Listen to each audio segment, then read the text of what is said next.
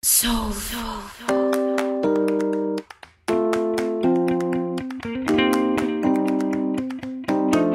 Hola, estamos en un séptimo capítulo de la cuarta ola. Esta vez no voy a hacer eh, ninguna introducción para que podamos hablar de lleno de un tema que yo creo que es muy importante que tiene que ver con la ciudad y con la comprensión desde el feminismo de la ciudad más allá del tema que tiene que ver con el acoso. Y para eso tenemos una gran invitada hoy día, que es Paola Girón, que es académica de la Universidad de Chile y ella está a cargo de Móvil.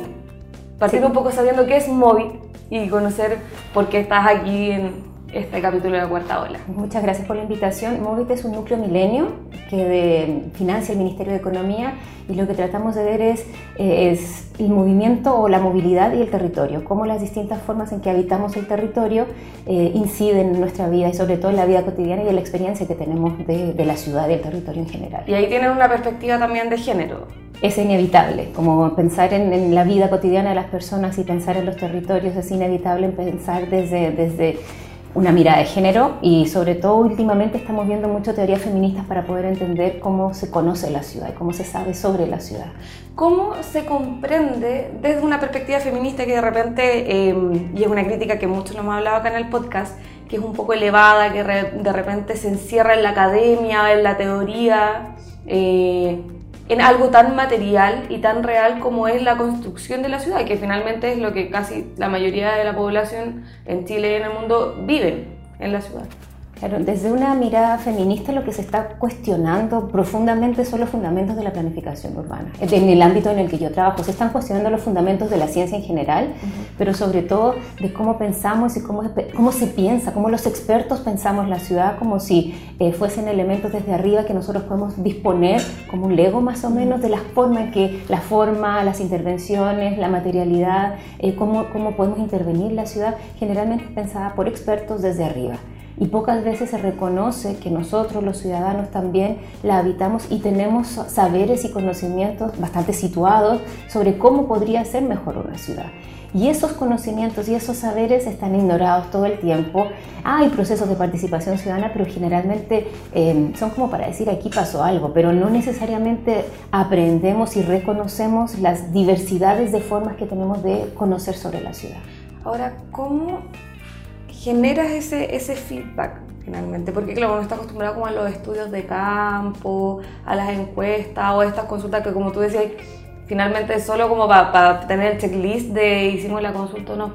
Eh, ¿Cómo se hace este reconocimiento en terreno de lo que es la ciudad y una ciudad que está estructuralmente construida bajo el patriarcado también. Claro, claro.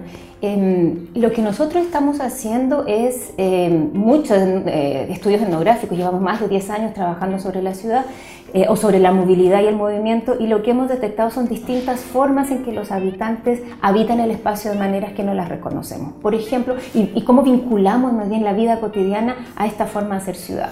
Por ejemplo, encontramos que eh, la manera en que se vive hoy en día, eh, sobre todo en temas de cuidado, eh, requieren que cuidemos a los niños, a los adultos mayores, el tema de la comida, dónde se compra, cuando vamos al médico, todo eso que implica una forma de habitar la ciudad generalmente está ignorada por la planificación urbana porque piensa en origen y destino solamente, que la gente va de la casa al trabajo, de la casa mm. al estudio, mientras que en el en casi todo el día las personas se mueven para miles de otras cosas.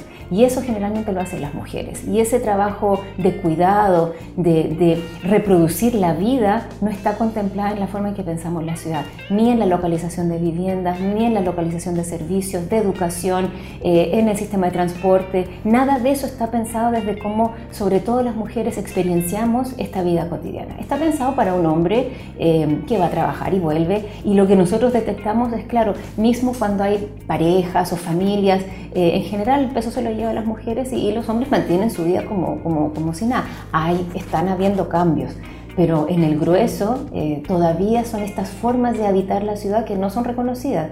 Entonces, ¿cómo las observamos? Es empezar a mirar la ciudad de otra manera, no como queremos que sea, no copiando modelos de otra parte, sino tratando de entender quiénes somos, cómo habitamos eh, hay un nivel de informalidad en Chile. Ahora se está hablando del narcotráfico, por ejemplo, eh, y lo que se pone es policía. Nosotros lo que hemos visto es que la gente convive con el narcotráfico, cuida a los niños, son sus vecinos que fueron al colegio con ellos, no es un ovni que llegó con narcotráfico, es, eso está presente todos los días. Y si insistimos en desvincularlo, como todo lo que es el narcotráfico, con lo que es la vida cotidiana de las personas, la gente toma rutas alternativas, eh, negocia con los narcotraficantes, em, usa horarios distintos en la, en la vida. Entonces, criminalizarlo solamente o poner policías en los barrios no va a resolver el problema porque el problema es mucho mayor, eh, pero tampoco se reconoce la capacidad de vinculación que sucede en la vida cotidiana. Y ahora entrando de lleno em, al tema de, la mujer y cómo eh, nos desenvolvemos como mujeres en la ciudad, tú lo decías, y nosotros lo hemos hablado igual en el podcast, la carga, por ejemplo, del trabajo doméstico te determina mucho en tu, en tu tránsito eh, de ir a buscar a los niños después de la pega, de llevarlos a la casa, de ir a hacer las compras, de, hasta ir al doctor o ir al médico, a la médica. ¿Cómo se estructura actualmente la ciudad y cómo esto encasilla también los roles eh, de género y de la mujer? ¿Cómo nos afecta? En general, eh, la forma, sobre todo lo que, lo que la lleva generalmente en, la planificación de la ciudad es la ingeniería, sobre todo la ingeniería de transporte, la ingeniería de la infraestructura. Eh, en Chile la planificación urbana es muy débil como planificación, los instrumentos de planificación, o estamos viviendo ciudades muy neoliberales en ese sentido, donde el negocio inmobiliario es lo que prima. Eh, y en ese contexto, construir autopistas o sistemas de transporte generalmente se hacen usando los promedios, promedios de hora peak, promedios de flujo eh, y eso es lo que predomina lo que nosotros estamos hablando de estas otras formas de habitar la ciudad, que también son, en términos de volumen, son igual de importantes, están distribuidas a lo largo del día y son modos mucho más complejos. Eh, lo que nosotros evidenciamos es que la forma de habitar la ciudad es muy, muy, muy compleja. Eh, hoy, hoy en día no solamente estamos cuidando a los niños, estamos cuidando a adultos mayores y tenemos una población que se está envejeciendo y eso no lo estamos contemplando. No estamos entendiendo eh, cómo habitamos hoy y cómo vamos a habitar en el futuro con estas complejidades que estamos viviendo. Entonces nos hace falta mucho en términos de repensar eh, la forma de intervenir la ciudad, la forma de pensar la ciudad, la forma de eh, medir, diagnosticar y por otro lado analizar y luego intervenir. Una pregunta que siempre le, hago a los especialistas y es como uno entiende que, que, finalmente la ciudad está pensada, pero está, está pensada de esta forma porque también ha sido pensada por los hombres mayoritariamente. ¿Cuánta es la capacidad de, injerencia de eh, las académicas, de las constructoras, de las ingenieras en, esta, en reformular cómo se concibe la ciudad?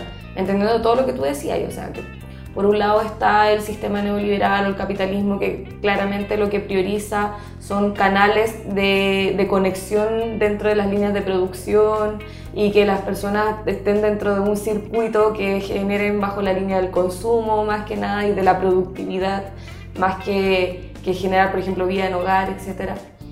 ¿Cuántas mujeres hay dentro? ¿Cuántos se, se, se han tomado el espacio ustedes como académicas, como constructoras? Eh, es, hay rechazo. Sí, es compleja la pregunta porque no podemos decir que no hay mujeres. Hay mujeres y crecientemente hay más mujeres, eh, pero no todas las mujeres entienden las implicancias del feminismo en la ciudad. Eso como no estamos todas... Eh, no, por ser mujer somos feministas. No, y no, por ser mujer piensas la ciudad en función de, de esta vida cotidiana o la complejidad que tiene, porque no fuimos formadas así. Nuestra formación fue patriarcal. Entonces hay que decolonizarse, hay que deconstruirse, hay que repensar formas.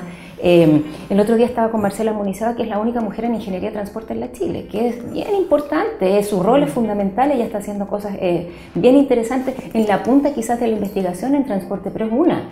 Em, y es muy importante lo que está haciendo. En, mi facultad hay bastantes mujeres, pero el tema, em, lo que se está discutiendo ahora también, y la facultad ha sido muy importante en poner el tema de la ciudad feminista, en poner temas de acoso, en eso sí ha habido un, un rol muy importante, como sobre todo las estudiantes. Creo que a veces las estudiantes nos empujan mucho más.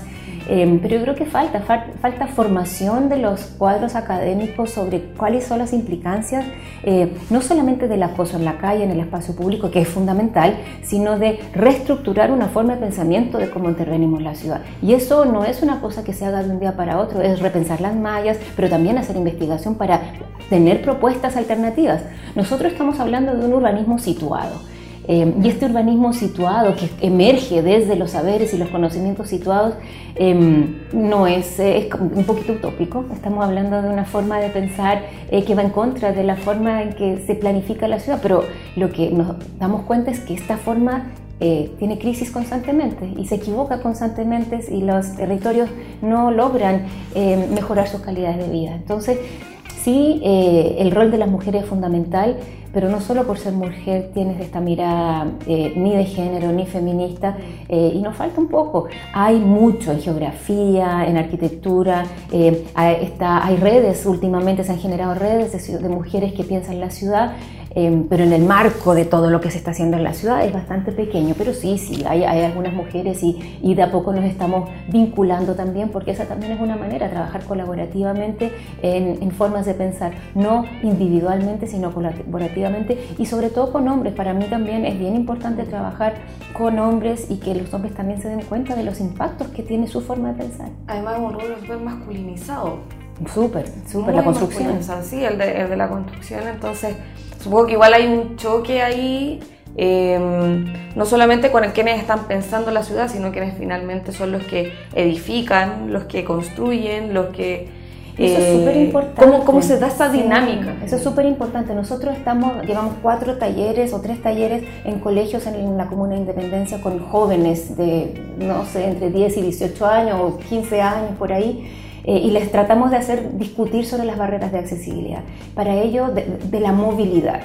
Eh, para en algunos casos las chicas lo detectan claramente cuáles son las barreras de acoso, los, los, obreros de la construcción y en algunos casos eso tiene un impacto importante donde el municipio puede exigirle a las empresas constructoras que si sus trabajadores no están cumpliendo, eh, no se están comportando adecuadamente con los niños, se puede multar.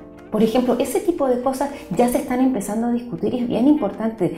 Pero por otro lado, la semana pasada tuvimos talleres con chicas y chicos migrantes.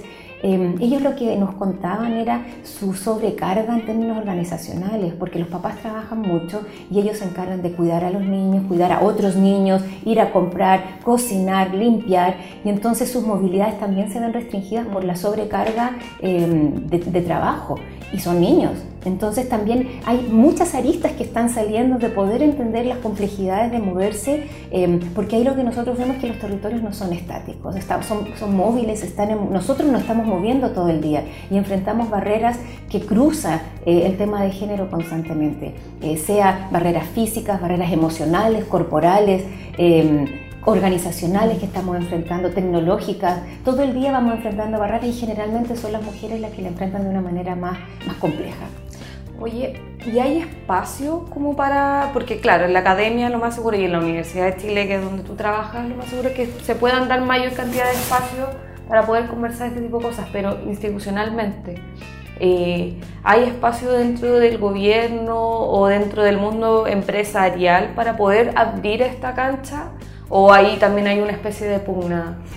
Em, es complejo porque implica reestructurar, eh, implica reestructurar formas de pensar y formas en que tradicionalmente se cambie. Los ministerios son pesados, el Ministerio de la Vivienda, el Ministerio de Transporte, el Ministerio de Obras Públicas, son ministerios grandes, difíciles. Em, y, yo creo que de a poco, de a poco se están modificando ciertas cosas y se cambian desde adentro. Yo creo que los mandos medios sobre todo entienden las implicancias de lo que pasa, eh, pero cambiar estructuras es difícil y va a implicar algunas modificaciones pequeñas, pero otras que son bien grandes. La Política Nacional de Desarrollo Urbano dice que tiene que incorporar y ser inclusiva, pero la mirada de género está ausente de la política. Recién están habiendo estudios que la tratan de incorporar.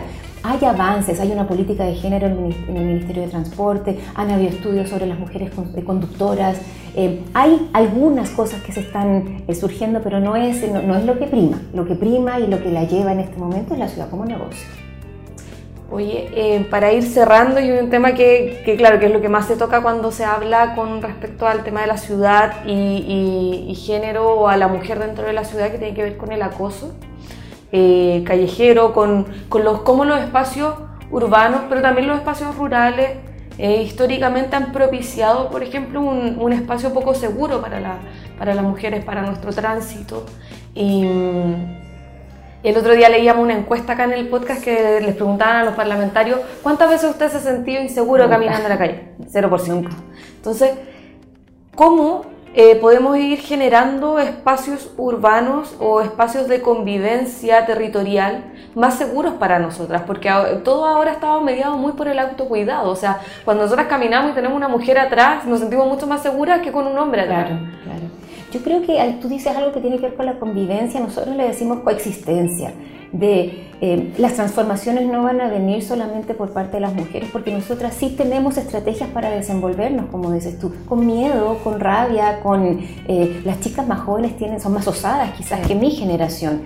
Em, pero hay una transformación que tiene que venir de los hombres también. Y, eso yo creo que eh, por eso nos interesa tanto el trabajo en los colegios, porque esa transformación tiene que venir con educación cívica, con educación, con dar a conocer y dar a entender eh, lo que implica eso, como entender que, que, no es justo, es un tema de justicia social, no es justo tener miedo al salir a la calle, eh, no es justo y no es solamente dotar de más iluminación, no es eso, es comportamiento en el espacio y eso implica fundamentalmente entender, entender el rol del espacio público, en las plazas, en las calles, en los paraderos, eh, todo lo que implica estar en el espacio público. Esto también sucede a nivel eh, privado en las casas, eh, pero cómo empezar a eh, a pensar eh, eh, y reestructurar la forma de, poder habitar estos espacios, de una coexistencia que sea posible. No, no, yo no hablo necesariamente de ciudades inclusivas, sino de recoger la diversidad que, que, que existe.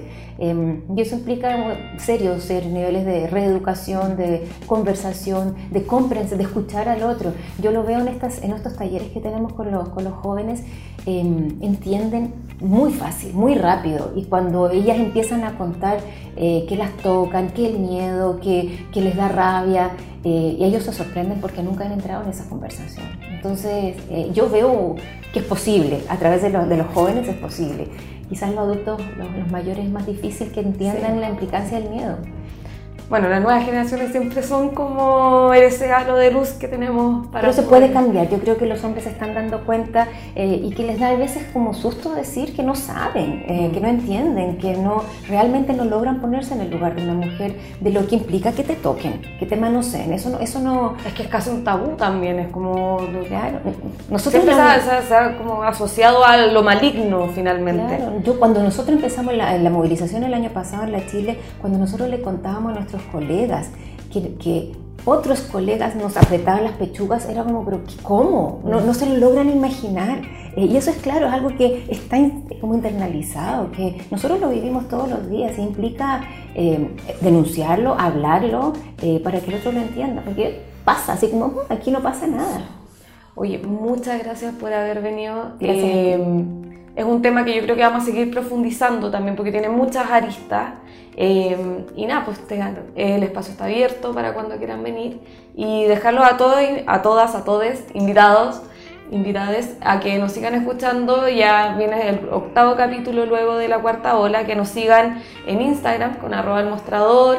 Eh, también tenemos arroba braga para que también puedan leer ahí el contenido más feminista o con perspectiva de género que tenemos en el diario y, que nos sigan. No sé si quiere hacer algún anuncio o recomendando que, que vean algún trabajo de ustedes. Sí, nosotros tenemos varias cosas. Trabajamos con el grupo Ciudad Feminista, es un curso transversal en la Universidad de Chile. Eh, tenemos un curso para investigadores en septiembre, un curso internacional sobre temas de movilidad, incluye temas de género. El Movit, eh, Movit.cl, tenemos actividades todo el, todo, el tiempo, hay harto pasando ahí.